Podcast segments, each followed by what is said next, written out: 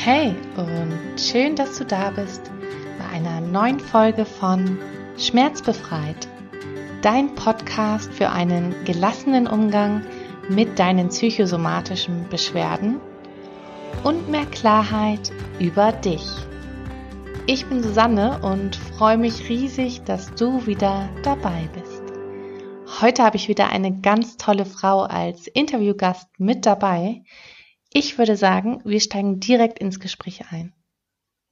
Heute habe ich die liebe Laura Wellnitz von Seite Selbstbewusst zu Gast in meinem Podcast. Laura ist Trainerin für Selbstbewusstsein und ich habe Laura heute eingeladen, weil meiner Erfahrung nach das Thema ganz besonders wichtig für das eigene Wohlbefinden ist. Deshalb freue ich mich riesig, dass du heute dabei bist und dir Zeit nimmst, liebe Laura. Hi Susanne, danke für die liebe Anmoderation und die Einladung. Ja, gerne. Möchtest du dich erstmal kurz selbst vorstellen? Wer ist Laura und was hast du mit dem Thema Selbstbewusstsein zu tun? Also du hast ja erstmal schon äh, eine richtig gute Vorlage geliefert für mich. Da kann ich direkt ähm, draufsatteln. Also ich mache Selbstbewusstsein vor allem durch die Schiene Körpersprache, Stimme, Rhetorik und irgendwo auch das, was so im Inneren bei uns passiert. Also alles, was ähm, die Persönlichkeit angeht, was das Selbstvertrauen angeht, das Selbstwertgefühl, was natürlich auch, wie du richtig sagst, komplett unser Wohlbefinden mitsteuert da gibt es ganz viele Studien in der positiven Psychologie, dass sich das wirklich sehr stark aufs Wohlbefinden auswirkt.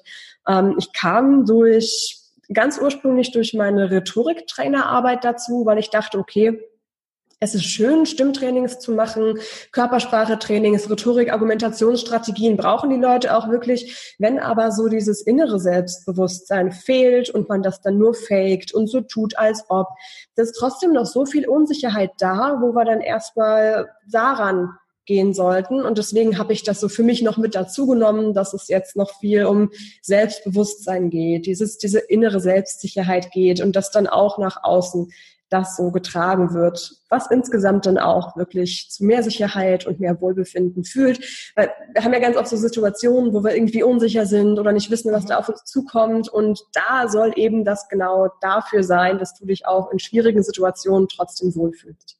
Ja, total schön und total die wertvolle Arbeit. Da steigen wir später nochmal konkreter drauf ein. Aber nimm uns doch erstmal noch mal mit. Wie war Laura damals? Ich weiß natürlich schon Bescheid, kenne deine Historie ein bisschen, aber du warst ja nicht immer so selbstbewusst und da steckt ja ganz viel Arbeit auch hinter.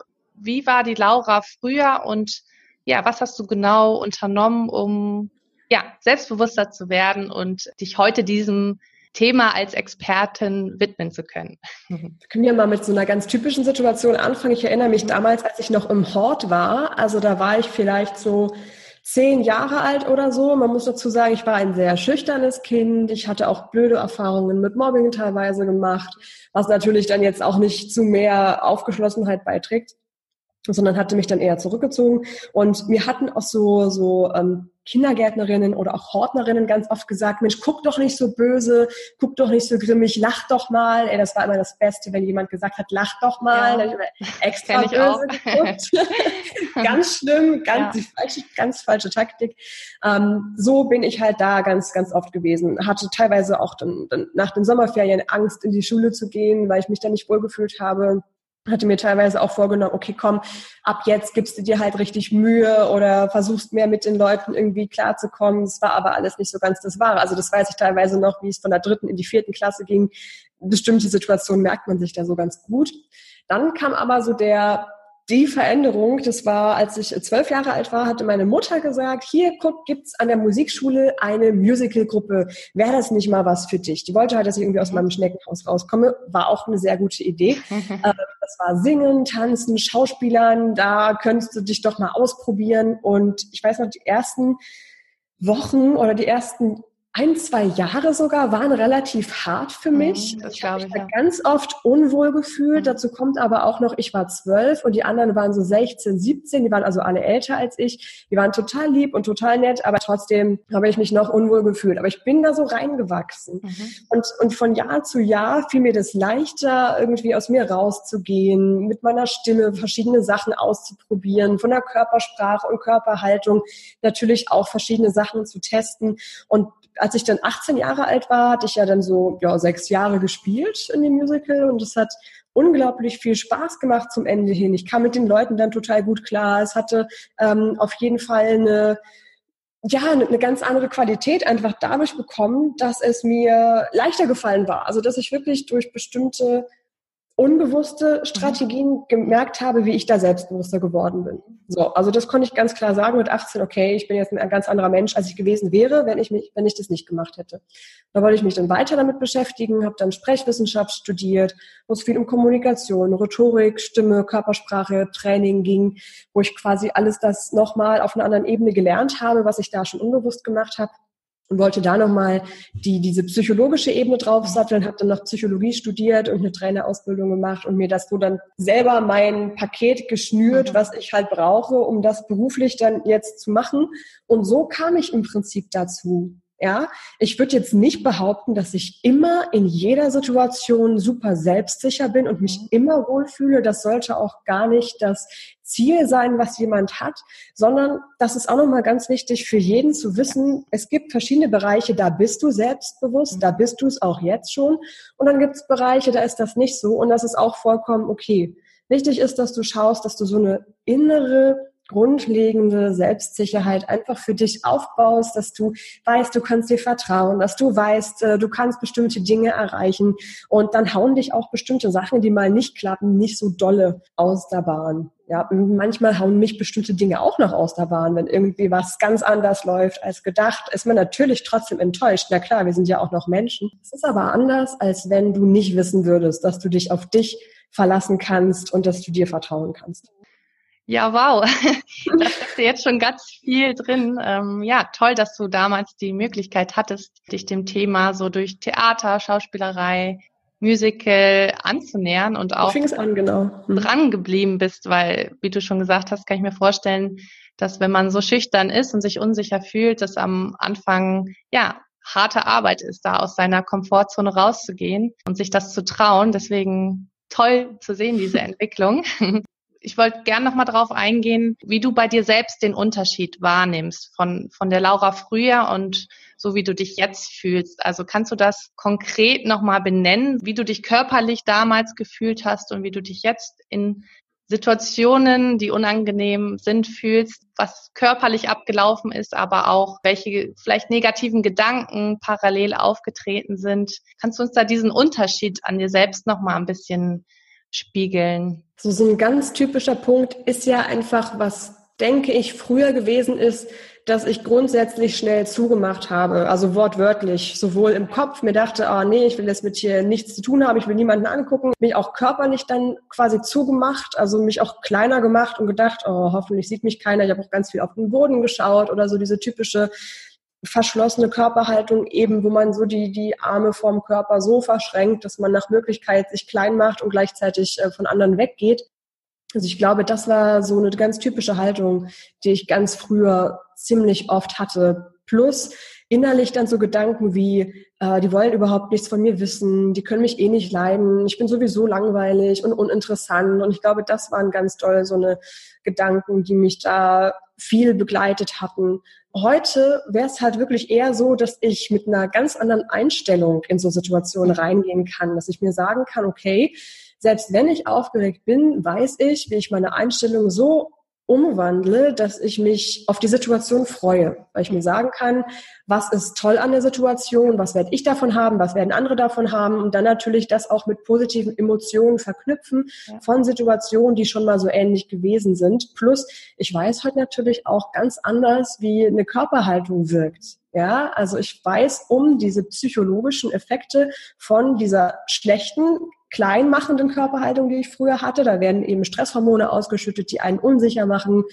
und ich weiß, was ich für eine Körperhaltung anwenden kann, damit es eben nicht passiert, sondern dass Hormone ausgeschüttet werden, die mich selbstsicherer machen. Und das kann ich jetzt natürlich alles viel bewusster steuern und anwenden, beziehungsweise muss ich selber das jetzt gar nicht mehr bewusst steuern, sondern das passiert inzwischen jetzt schon wieder automatisch, dass ich, wenn ich eine schwierige Situation habe oder ein wichtiges Gespräch, weiß ich schon, welche Körperhaltung muss ich einnehmen, wie mache ich das mit dem Blickkontakt, welche Gedanken werde ich am besten aktivieren, damit ich mich da selbstsicher fühle und da erfolgreich reingehe. Das sind dann im Prinzip die Sachen. Klar war das auch ein Prozess, es ist auch mhm. immer noch ein Prozess, dass das automatisch funktioniert, geht aber. Also man muss sich da jetzt, wenn man da einmal drin ist, nicht sein Leben lang jedes Mal überlegen, oh Gott, welche Körperhaltung mache ich jetzt, was sage ich jetzt, welche Gedanken, was ist da alles jetzt in Ordnung. Beim Autofahren denkst du ja dann auch, wenn du es irgendwie routiniert hast, nicht an, okay, jetzt kuppeln und jetzt den zweiten Gang und jetzt, so, das geht ja dann alles automatisch. Und genau so ist das da im Prinzip auch.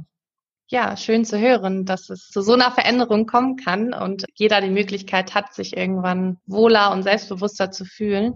Aber mir ist und auch noch immer zu einem ganz kurz noch immer zu einem bestimmten Punkt, also genau. zu einem gewissen Grad. Also ich finde immer sehr kritisch, wenn man irgendwie jetzt sagt, jeder kann so selbstbewusst sein wie weiß ich nicht, es fällt mir keiner ein, Arnold Schwarzenegger oder sowas, keine Ahnung, sondern da auch immer wissen, dass es äh, ganz individuell ist und jeder genau. ja auch seine eigenen Voraussetzungen, seine eigene Persönlichkeit hat. Und für den einen sieht Selbstbewusstsein eben wirklich so aus, dass es so eine, dass es so eine Rampensau wird, jemand, der da gerne bam und los rausgeht und jemand anders ist selbstbewusst eher auf eine ruhige Art und ist eher nicht so der Rampensau-Typ, ist aber stärker in individuellen Gesprächen zum Beispiel. Ja. Ja. Das wollte ich nur noch mal kurz einstreuen. Halt, darauf wollte ich gerade auch hinaus. Für alle Zuhörer, das ist mir ganz wichtig auch zu sagen, dass jeder individuell ist und es jetzt nicht darum geht, dass du anders werden sollst oder plötzlich ganz laut und extrovertiert. Aber mhm. ich habe in der Vergangenheit selbst die Erfahrung gemacht, dass ich mich einfach nicht wohlgefühlt habe in vielen Situationen, dass ich mir meiner selbst nicht bewusst war, dass ich in ganz, ganz vielen Situationen einfach angespannt war, weil ich eine Erwartungshaltung hatte, dass ich performen kann, dass ich selbstbewusst auftrete. Und ja, das hat halt zu einer permanenten Anspannung und zu Stress geführt. Und ich glaube, das hat unter Druck gesetzt, ne? Genau, sehr unter Druck gesetzt. Und deswegen glaube ich, es geht es gar nicht darum, einfach selbstbewusst zu sein und das auszustrahlen, sondern zu erfahren, wer bist du eigentlich? Wer bist du? Wer willst du sein? Und dir, ja, Vertrauen anzueignen über deine Persönlichkeit, dir über deine selbstbewusst zu werden. Und mhm. deswegen, weil ich in diesem Podcast ganz oft das Thema Psychosomatik oder Burnout, Stress auch thematisiere, war mir das jetzt ganz wichtig, dieses Thema, weil es in meiner Entwicklung mir auch gezeigt hat, wie viel man da an sich arbeiten kann, einfach dahingehend, dass man sich irgendwann, wenn man sich besser kennenlernt, auch einfach wohler fühlen kann und deshalb mit einem größeren Selbstbewusstsein auftreten kann, aber immer auf die Persönlichkeit abgestimmt im besten Fall, ja. weil ich glaube, wenn man authentisch auftritt, dann fühlt man sich auch am selbstsichersten. Du sagst auch was, was ganz Wichtiges, weil dieses, du machst dir Druck, dass du selbstbewusst auftreten willst, das kommt ja vor allem daher, dass du so ein bestimmtes Stereotyp im Kopf hast, wie selbstbewusst auftreten aussieht. Ja, das ist halt aus der Gesellschaft da, dass jemand, der selbstbewusst ist, der ist laut, der ist im Mittelpunkt, der lacht vielleicht ganz viel, kommt halt drauf an, was da so dein Stereotyp ist. Und wenn du lernst, dich davon frei zu machen, kannst du natürlich auch viel einfacher auf dein eigenes Selbstbewusstsein drauf kommen und sagen, okay, ich trete selbstbewusst auf, vielleicht auf eine ruhige, eine ruhige und gelassene Art. Das ist nicht weniger selbstbewusst als jemand, der vielleicht laut ist und dauernd irgendwie im Mittelpunkt stehen muss das ist nochmal ganz wichtig, so für dich auch zu wissen, dass du vielleicht bei einer nächsten Situation, die so ähnlich ist, dir keinen Druck machst oder dir denkst, oh, ich muss jetzt hier selbstbewusst und so bin ich aber eigentlich gar nicht. Doch, klar, bist du. Nur ist es ein anderes Selbstbewusstsein, als was du vielleicht die ganzen Jahre über bei dir im Kopf hattest, wie das aussehen muss. Kann ja anders aussehen. Ja. Deswegen finde ich es auch total spannend, diese Unterschiedlichkeit, auch was dann konkrete Tools betreffen, dass es da auch ganz, ganz große Unterschiede gibt, dass nicht jeder Mensch, der sich selbst sicher fühlen möchte, diese aufrechte, bewusste Körperhaltung das Richtige für ihn ist, sondern dass es da ganz individuelle Unterschiede gibt. Deswegen würde ich mich freuen, wenn du da auch nochmal drauf eingehst und da nochmal konkrete Beispiele nennst von verschiedenen Persönlichkeitstypen. Mhm, Persönlichkeitstypen ist ein ganz schönes Stichwort. Also da hilft es einfach schon mal zu wissen, was ist so ein Basis-Persönlichkeitsmodell. Wir müssen ja jetzt nicht so sehr in die Theorie reingehen, aber da gibt es ja zum Beispiel diese, diese äh, ganz klassischen Big Five, ne, wo man sagt, okay, der ist eher für Neurotizismus, der ist aufgeschlossen für Neues, dann gibt's diese Bereiche sehr gewissenhaft und dann gibt's diesen Persönlichkeitstyp, der ist eben sehr, ähm, sehr gesellig, kommt mit anderen Menschen gut klar.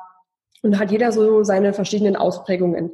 Und ich habe die Erfahrung gemacht, dass bei Menschen, die sich als unsicher beschreiben, die sich mehr Selbstbewusstsein wünschen, ganz oft der Neurotizismus etwas stärker ausgeprägt ist, dass die also etwas ängstlicher sind, dass die emotional so ein bisschen schnell ins Negative abkippen, auch von der Gedankenwelt her relativ schnell ins Negative abkippen. Und ich finde, allein sich das mal bewusst zu machen, das hilft schon unglaublich doll. Also mhm. mir hat es geholfen zu verstehen, okay, da kommen jetzt vielleicht öfter negative Gedanken oder ich, ich bin zum Beispiel öfter ängstlich oder traue mich bestimmte Sachen nicht, weil es eine bestimmte Struktur in meiner Persönlichkeit gibt, die das irgendwie bestärkt. So, mhm. ist ja erstmal toll zu wissen. Was jetzt auch wichtig ist zu wissen, das ist nicht per se so festgeschrieben, sondern unsere Gehirnstrukturen sind ja alle neuroplastisch, können sich also verändern, zum Positiven verändern, je nachdem, wie wir mit denen arbeiten. Und wenn wir jetzt so mit denen arbeiten, dass wir uns positive Denkmuster angewöhnen, positive Verhaltensweisen angewöhnen und diese positiven Verhaltensweisen auch noch mit positiven Emotionen verknüpfen, dann können wir dadurch ganz bewusst eine innere Selbstsicherheit aufbauen, die natürlich für jeden Menschen unterschiedlich dann anders funktioniert, je nachdem, was da jetzt der Persönlichkeitstyp ist oder nicht. Die Schrittfolge, das zu machen, ist aber an sich für jeden eine sehr ähnliche. Ja, also im Prinzip wirklich genauso, wie wir das gerade gesagt hatten, schauen, was kann ich mir vorstellen, bin ich für eine Persönlichkeit, sich dann damit beschäftigen, in was für Situationen wünsche ich mir denn, selbstsicherer zu sein, da wirklich ganz konkret zu werden. Das ist auch nochmal so ein, so ein Punkt, der bei vielen irgendwie immer hinten runterfällt, die dann denken, ja, ich will einfach nur selbstbewusster ja. sein. Naja, aber ja. Wann denn? Warum? Ja. Mhm. Wie, wie genau ja. ist es denn? Und wir, wir, gehen da wirklich immer ganz konkret an bestimmte Situationen ran und nur so funktioniert das auch. Und an diesen konkreten Situationen wenden wir dann eben die entsprechenden Strategien an, die sich entweder in Gedankenmustern oder in Verhaltensweisen äußern oder das eben miteinander kombinieren. Mhm. Vielleicht, du hast bestimmt auch schon ganz oft gehört, sowas wie Gedanken erschaffen deine Realität oder denke nur positiv und dann wird das alles toll. Aber das ist halt nur die halbe Wahrheit, wenn überhaupt. Oder es ist nur die halbe Miete, wenn überhaupt. Weil ich kann mir so oft denken, wie ich will. Ich bin selbstbewusst, ich bin selbstsicher, ich vertraue mir. Und wenn ich dann aber trotzdem wie so ein Häufchen Elends mit, weiß nicht, eingefallener Körperhaltung, Blick nach unten, so im Kollegenkreis sitze oder mit meinen Freunden zusammensitze, dann glaube ich mir doch irgendwann nicht mehr, dass ich selbstbewusst bin, sondern das muss ich natürlich auch ins Verhalten übertragen. Und das finde ich halt ganz wichtig, das so zu kombinieren. Ne? Und dann wäre halt ein Schritt zum Beispiel zu schauen, in welchen Situationen möchte ich das und sich da ganz konkret einen bestimmten Moment zu nehmen und da die ein oder andere Strategie mal auszutesten, je nachdem, was dann eben am besten passt. Kann die aufrechte Körperhaltung sein, kann auch der Blickkontakt sein. Ich hatte letztens erst mit einer Kundin festgestellt, dass ihr schwerer fällt, Blickkontakt zu Respektpersonen aufzubauen. Und direkt gesagt, okay, komm du, dann machen wir das jetzt mal so, ein, zwei Übungen zu dem, zu dem Thema und dann ist deine Aufgabe für die nächsten Wochen mal zu schauen, wie und wann du mit äh, Respektpersonen Blickkontakt aufbauen kannst und zu beobachten, wie das für dich funktioniert, wie sich da deine Verhaltensweisen ändern und wie sich auch dein, deine Selbstsicherheit damit ändert. So, das haben wir dann beim nächsten Mal ausgewertet und dann ist da ganz schön äh, eine Welt für sie aufgegangen gegangen. Ja. Was natürlich toll ist zu sehen, dass dann dadurch auch die Effekte entstehen. Mhm. Ja, total spannend. Genau in die Richtung habe ich ja auch viel mich verhalten. Also zumindest habe ich gemerkt in Situationen, gerade im beruflichen Kontext, wenn es Menschen gab, die vermeintlich überlegen waren, dass ich dann plötzlich ganz, ganz unsicher wurde. Mhm. Ja, total spannend, diese Muster zu erkennen und daran zu arbeiten. Was glaubst du denn, warum gerade es vielen jungen Frauen so geht, dass sie besonders unsicher sind und sich auch oft unter Wert verkaufen, auch gerade im Berufsleben. Mhm. Was meinst du, wieso das so ist? Es ist ja so mit meiner Berufung, dass ich dafür sorge, dass das nicht mehr ganz so schlimm ist. Deswegen müssen wir mal gucken, dass ich mich jetzt mal versuche, kurz zu fassen. Also es ist natürlich eine Kombination aus vielen verschiedenen Faktoren, die hier negativ für uns Frauen zusammenspielen. Ein Punkt ist tatsächlich, gehen wir noch mal kurz auf die Persönlichkeitspsychologie ein, die Psyche. Mhm. Ja, ähm, es ist tatsächlich so, ist in verschiedensten Studien und Untersuchungen rausgekommen im psychologischen Kontext, dass Frauen häufiger dazu tendieren, neurotizistisch zu sein, dass Frauen häufiger dazu tendieren, auch selbstkritischer zu sein, äh, mit sich selber total hart ins Gericht gehen, während auf der anderen Seite Männer eher die Typen sind, die sagen, ach naja gut, so toll war das jetzt hier nicht, aber ich mache mal trotzdem einen hier auf, hätte ich das super toll gemacht, weil die sich irgendwie gegenseitig dann hochschaukeln, dieses Dominanzverhalten irgendwie zeigen müssen. Kann ich mir sogar vorstellen, dass das was ist, was noch von ganz früher kommt, irgendwie aus der Steinzeit, weil wenn der Mann da auch irgendwie Angst gehabt hätte, sich dem, keine Ahnung, Wildschwein zu stellen, dann wären sie alle verhungert, weil es kein Fleisch gegeben hätte. So kann man sich das so ein bisschen so ein bisschen von damals noch erklären. Also diese psychologische Schiene ist tatsächlich ein Punkt, warum es Frauen da schwerer fällt. Natürlich ist die Gesellschaft ein anderer Punkt. Mädchen werden einfach anders erzogen. Und das ist Fakt. Das ist was, was unbewusst in Mustern da liegt. Und selbst wenn eine Mutter sich sagt, ich möchte mein Mädchen, meine Tochter genauso selbstbewusst erziehen wie einen Jungen, wird ihr wahrscheinlich nicht so gelingen, allein weil von außen immer wieder andere Sachen kommen. Man kriegt es ja dauernd mit, irgendwie Beispiel Mädchen und Junge, habe ich letztens erst im Urlaub beobachtet, waren zwei Geschwister, sahen auch ungefähr gleich alt aus, also da war kein großer Unterschied und da war so umgefallener Baumstumpf und äh, also so ein Baumstamm, der halt umgefallen war. Und der Junge ist da ganz wild drauf rumgeklettert und hat sich da, keine Ahnung, die Knie aufgeschürft. Das war völlig egal. Der ist da einfach drauf rumgekraxelt. Und das Mädchen wollte halt auch los und da hat der Papa gesagt, nee, du mach mal lieber nicht, du fällst nur hin. Okay. Der Junge ist natürlich auch hingefallen, aber da war das scheinbar nicht so, nicht so wichtig. Und das sind halt so ganz typische Sachen, die in verschiedensten Kontexten passieren. So zu dem Mädchen, nee, mach mal lieber nicht, du tust dir nur weh, nee, mm, du, du schaffst das nicht, du kannst das nicht, kletter mal nicht auf den Baum oder mach mal nicht so weit oder spring mal nicht dahin oder so, das ist natürlich auch ein Punkt, der da sehr stark eingreift. Und natürlich spielt es auch im beruflichen Kontext dahingehend eine Rolle, dass wir in Deutschland oder eigentlich generell weltweit von der beruflichen Gleichberechtigung ja noch meilenweit entfernt sind. Also das hat ja gerade erst in den 60er, 70er Jahren überhaupt angefangen, dass Frauen überhaupt arbeiten gehen durften ohne die Erlaubnis ihres Mannes und ein eigenes Konto haben durften ohne die Erlaubnis ihres Mannes. Ganz verrückt, es ist eine ganz neue Entwicklung eigentlich, wenn man mal die Zeitgeschichte betrachtet. Und das sorgt natürlich auch dafür, dass es heutzutage schwieriger ist, also wahrscheinlich heutzutage wesentlich leichter als damals noch, aber immer noch im beruflichen Kontext schwieriger ist. Weil da sitzen dann nun mal am Konferenztisch ab einer bestimmten Führungsebene sitzen da, weiß ich nicht, 15 Männer und eine Frau, wenn es hochkommt. Ja. ja, was natürlich auch ein bisschen damit zu tun hat, die Frauen kriegen am Ende nun mal die Kinder und werden dann leider immer noch recht gerne aus dem Berufsleben rausgekickt nach dem Motto, ich habe schon so oft von Klientinnen gehört, ne, dass denen dann gesagt wurde, ja, Frau XY, ja, kümmern Sie sich mal lieber um Ihr Kind zu Hause, bleiben Sie mal lieber in Teilzeit, nee, das ist nichts mehr mit der Führungsposition. Ich denke, das kann doch nicht wahr sein. Ja. Aber ja, es ist heutzutage immer noch so und da müssen wir unbedingt ein großes Bewusstsein dafür schaffen. Ich denke halt, dass das so ganz viele verschiedene Faktoren sind, die eben zusammengreifen, dafür sorgen, dass wir junge Frauen vor allem sich auch unsicher fühlen, so im beruflichen Kontext. Da wird ja auch gerne mal gesagt, ach, die Kleine, lasse mal machen, lasse mal reden. Und ein zweiter Faktor, ähm, den ich selber persönlich leider auch schon öfter erlebt habe, ist tatsächlich, dass andere Frauen wenn jetzt beispielsweise eine, eine, weibliche Personalerin ist, die entscheidet, ob ich jetzt hier die, die Frau oder den Mann einstelle, die wollen keine Konkurrenten neben sich haben. Die wollen keine Frau. Und äh, dementsprechend ist es natürlich noch mal schwieriger für Frauen beruflich weiterzukommen, weil ja nun mal die weiblichen, also die, die Personaler sind oft weiblich und die stellen dann halt lieber Männer ein, weil sie unbewusst keine weibliche ja, Konkurrenz neben sich haben wollten. Was auch wieder damit zu tun hat, dass das noch sehr neu ist, dass Frauen beruflich weiterkommen. Und es ist nicht so normal, dass in der Führungsebene drei Frauen und drei Männer sind. Da ist halt mal eine Frau und fünf Männer. Und diese eine Frau möchte ihren Platz halt nicht gefährden und fährt deshalb anderen Frauen gegenüber die Ellbogen aus. Ja. Ganz schlimm. Aber diese Stutenbissigkeit ist halt da auch nochmal ein riesengroßer Punkt. Das sind halt alles Sachen, die miteinander zusammenzählen, wo irgendwie zum einen wir Frauen natürlich an uns selber und unserem Selbstbewusstsein arbeiten sollten. Ich finde, das ist immer das Erste, wo wir ansetzen können, weil da kannst du hier und heute, jetzt und sofort ansetzen. Gesellschaft verändern, Politik ja. verändern, ja. umdenken. Das ist natürlich die Makroebene dann, wo wir dann auch unbedingt irgendwie ansetzen sollten.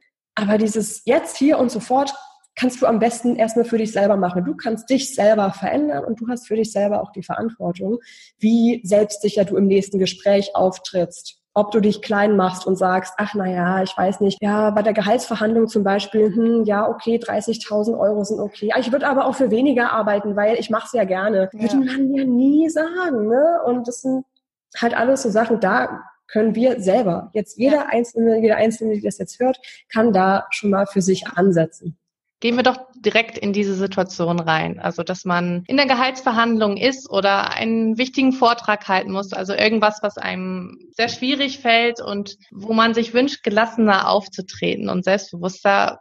Was gibt es da für konkrete Übungen, die dir helfen, sofort selbstbewusster zu sein? Ich weiß, alles andere ist ein langfristiger Prozess, aber wie kann man die Atmung, die Stimme einsetzen, damit man für den Moment schon mal gerüstet ist? Genau, also für diesen Moment ganz konkret ähm, mache ich das immer, ich, ich bringe meine Leute ja immer ganz gerne absichtlich in genau solche Situationen. Deshalb ist an sich in jedem, jedem Workshop immer am Schluss so diese kleine Rede, die wir dann halten müssen vor den anderen. Und ich würde hier einfach das beschreiben, was wir dann da meistens immer in Kombination machen. Es geht immer los im, in der Einstellung. So, also welche Einstellung habe ich zu der Situation, die da kommt? Ist das so eine Einstellung wie, ich kann das nicht, wie du es gerade auch schon beschrieben hast, ich kann das nicht so gut, ich ähm, werde das bestimmt falsch machen, ich ähm, fühle mich dabei nicht wohl, ich bin dann aufgeregt und dann geht alles sowieso hinüber. Ist das so eine Einstellung, dann verändere sofort die, die Einstellung, die du zu dieser Situation hast. Also sorg dafür, dass du eine positive Einstellung zu dieser Situation entwickelst das ist im Prinzip die, die Grundlage mhm. für, für die Gelassenheit und auch die Grundlage dafür, sich selber vertrauen zu können, dass man das gut machen wird. Dann kommen wir dann schon zu den Dingen, die dann dieses äußere Auftreten und das innere Gefühl beeinflussen. Das ist einmal ganz doll natürlich die Atmung. Ja, also in so einer Gefahrensituation, in Anführungszeichen, fängt das Herz an schnell zu schlagen. Da fängt die Atmung an ganz flach zu werden. Und flache Atmung bedeutet gleichzeitig, da ist keine Stimmkraft da. Dir bricht die Stimme vielleicht weg oder die Stimme zittert. Alles das, was wir nicht haben wollen, weil das macht dich dann nur noch unsicherer. Sprich, eine bewusste, tiefe Atmung für diese Momente etablieren. Ich hatte da gerade vorher noch mit einer, mit einer Kundin gesprochen, die genau so eine Situation auch beschrieben hat. Da wollte sie vor, vor 130 Leuten auf einer Konferenz ihr, ihren Vorschlag eben mit den Leuten teilen und hat dann gesagt, sie, sie war ganz aufgeregt, aber wusste, dass sie bewusst dann kurz bevor sie angefangen hat, die Atmung genutzt hat. Und hat es so für sich im Alltag etabliert, immer wieder bewusst tiefe Atmung, dadurch auch Pausen zu machen, dadurch auch ruhiger zu werden, das eben so einzubauen. Also das ist wirklich einer der Grundlagen, die sollte sitzen. Mhm. Ähm, Problem ist, die, die sitzt nicht sofort in dieser Situation, sondern wenn du weißt, du hast ab und zu mal Momente, wo du aufgeregt sein wirst, wo du selbstsicher auftreten willst, wo du deine Stimme brauchst, dann trainier so zwischendurch auch immer mal die Tiefenatmung, damit das dann, wenn es drauf ankommt, eben sitzt. So, das ist da eine ganz, ganz wichtige Grundlage. Und passend dazu eben auch doch die Sache mit der ganzen Körpersprache. Also wenn wir aufgeregt sind, dann sind wir natürlich auch angespannt. So, warum zittern die Hände so oft, wenn wir aufgeregt oder angespannt sind? Weil da einfach zu viel Energie da ist. Sprich, irgendwie dafür sorgen, dass du diese zusätzliche Anspannung loswirst. Da hat jeder so seine eigenen Methoden. Für den einen hilft autogenes Training, für den anderen hilft, ähm, dass man wirklich sich runterfährt durch die Atmung und dann nochmal kurz entspannt. Es, gibt unterschiedliche Sachen, muss jeder für sich mal ausprobieren, was gut klappt. Wichtig ist auf jeden Fall diese Anspannung loswerden. So, und dann noch zusätzlich von der Körperhaltung her in eine Haltung kommen, mit der du dich wohlfühlst, du auch weißt, dass das zu dir passt, zu deiner Persönlichkeit passt, im besten Fall auch eine Gestik nutzen, die zu dir passt. Mhm. Und auch so zu deiner ganzen Persönlichkeit, zu deiner Sprechweise passt. Das ist ganz wichtig. Und natürlich solltest du auch auf jeden Fall dann wissen, dass du rhetorisch komplett äh, gut vorbereitet bist auf diese Situation. Und da ist Vorbereitung tatsächlich dann auch ähm, die halbe Miete. Das kann man mit Sprechdenken üben, da kann man verschiedene Rhetorikstrategien sich überlegen, wo man dann sich ein oder zwei rauspickt, die für einen selber gut funktionieren, die man dann immer wieder nutzt und anwendet. Dadurch verbessert sich das natürlich dann auch automatisch, weil je öfter ich was mache, desto, desto leichter fällt es mir natürlich auch.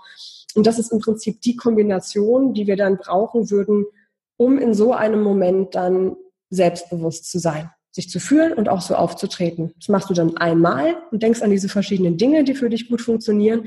Dann machst du es ein zweites Mal, ein drittes Mal und jedes Mal fällt es dir so ein bisschen leichter, weil du dich natürlich auch jedes Mal schon etwas weiterentwickelt hast. Und dann da dranbleiben das ist im Prinzip, das ist der beste Weg. Ja, klingt alles richtig gut. Also wenn ich mal einen Vortrag halten muss demnächst, dann wende ich mich nochmal an dich, glaube ich. Klar, unbedingt. Kommen wir nochmal zurück zum inneren Selbstbewusstsein. Also in den Coachings, die ich gebe, lernen wir uns diesem Thema auch immer dadurch, dass wir herausbekommen, was sind die Werte, was sind die Bedürfnisse, welche Person möchte ich sein. Die Grundlage ist, sich selbst gut kennenzulernen. Aber was gibt es dann noch für Strategien und Tipps, wie man es schafft, ein inneres Selbstbewusstsein zu stärken? Es gibt ja viele, viele verschiedene Ansatzpunkte. Einen, den ich ergänzend zu dem sagen würde, was du noch erzählt hast, ist auf jeden Fall, ähm, sich mit den Stärken und Schwächen zu beschäftigen. Ja, ja. Und zwar tatsächlich ein Stärkenprofil für sich zu entwickeln und auch ein Schwächenprofil für sich zu entwickeln. Ich bin kein Fan von den Leuten, die sagen, es gibt keine Schwächen, jede Schwäche ist nur eine, eine Stärke, die anders ist äh, ja, eine Leseschwäche oder eine Sehschwäche ist keine Stärke. Das kann ich drehen und wenden, wie ich will. Das ist einfach keine Stärke.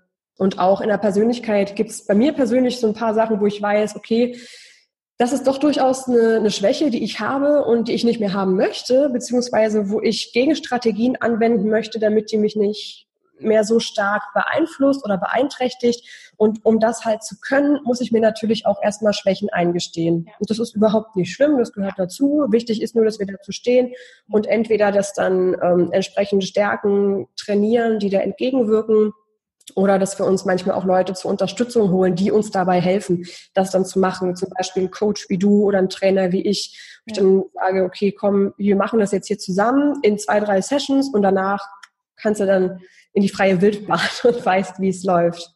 So, das ist also da wirklich eine ganz wichtige Kombination. Ja, ja total mhm. wichtig. Aber hast du irgendwie eine kleine Übung noch für meine Hörer, die dabei hilft, ja, einfach mal aus der Komfortzone rauszugehen, täglich eine, ja, kleine Aufgabe. Ich weiß, das ist auch wieder sehr individuell und kommt auf die persönliche Herausforderung und Situation drauf mhm. an, aber hast du irgendwas Allgemeingültiges, irgendeine kleine, schöne Aufgabe für meine Hörer? So erstmal sollte sich jeder kurz mal hinsetzen und mal richtig ehrlich mit sich sein und sich sagen, was ist denn überhaupt meine Komfortzone? Also was zählt da noch mit rein? Dann, also vielleicht schreibt man sich das wirklich wie so einen kleinen Kreis auf. Also ein so runder Kreis ist einfach dann die Komfortzone. Da ist alles drin, was voll easy für dich ist, wo du dich wohlfühlst, was du jeden Tag machst, machen könntest, was total entspannt ist. Da kommt so ein zweiter Kreis dann außen rum, da steht dann, das ist die Grauzone. Das ist dann die, naja, so ganz wohl fühlst du dich damit nicht, aber es ist jetzt auch nicht so schlimm. Also das ist was, was so noch zwischen außerhalb der Komfortzone und Komfortzone ist. Und dann ist natürlich außen das Riesenzeug, das außerhalb der Komfortzone, der Sprung ins kalte Wasser, was da ganz krass außenrum ist. Und dann such dir mal verschiedene Situationen im Leben, die dir einfallen, die du schon hattest oder auch die du eventuell haben wirst oder gerne hättest und sortier das mal ganz ganz ehrlich zu dir selbst dabei auch sein, sortier das mal für dich ein. Was fällt dir tatsächlich leicht? Was ist in der Komfortzone? Was ist in der Grauzone? Und was ist ganz außen? Also wirklich mal so für dich dein Status quo damit quasi analysieren und erstmal da auch für dich rausfinden, wo stehst du überhaupt eigentlich? Kann für jeden komplett, komplett ähm, anders aussehen.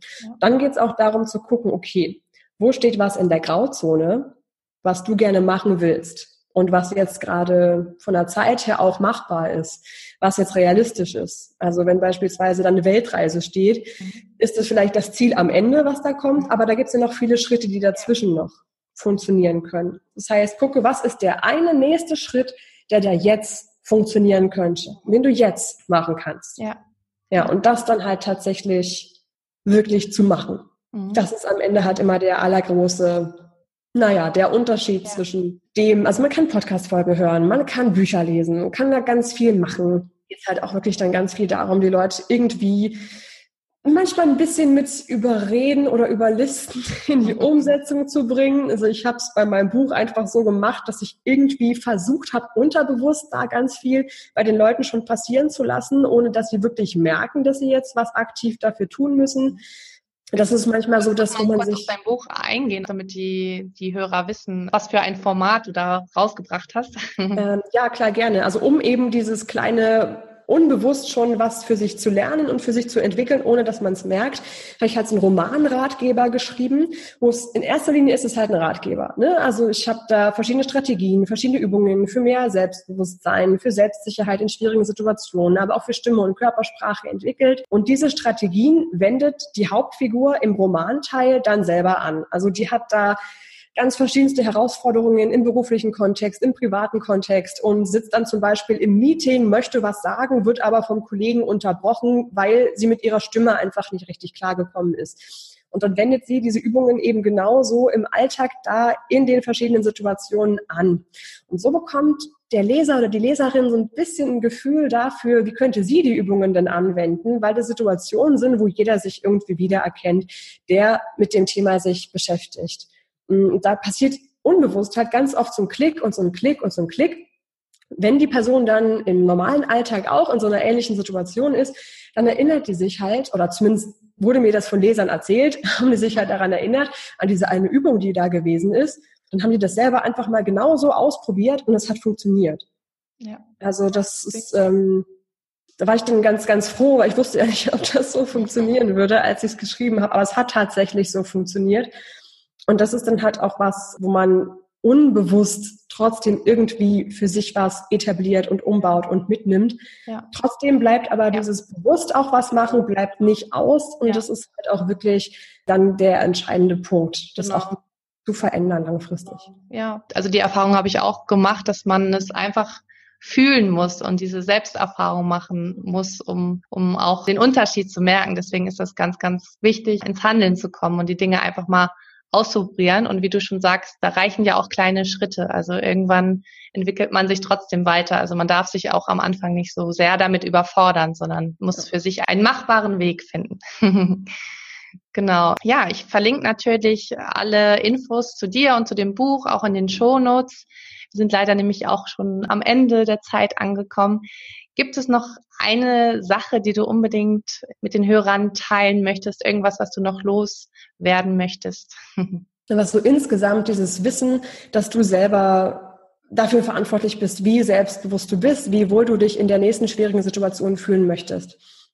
Das ist nicht, nicht Aufgabe von Susanne oder von mir oder von irgendwem anders, wo du Bücher liest oder Podcasts hörst oder was auch immer, am Ende bist du die Person, die das entscheidet. Das ist auch nicht dein Arbeitgeber oder deine Kollegen, das bist wirklich ganz alleine du, wie du in bestimmten schwierigen Situationen dich wohlfühlst, dich selbstbewusst fühlst. Was aber auch eine richtig tolle Erkenntnis ist, weil du einfach auch die Person bist, auf die du dich am meisten verlassen kannst.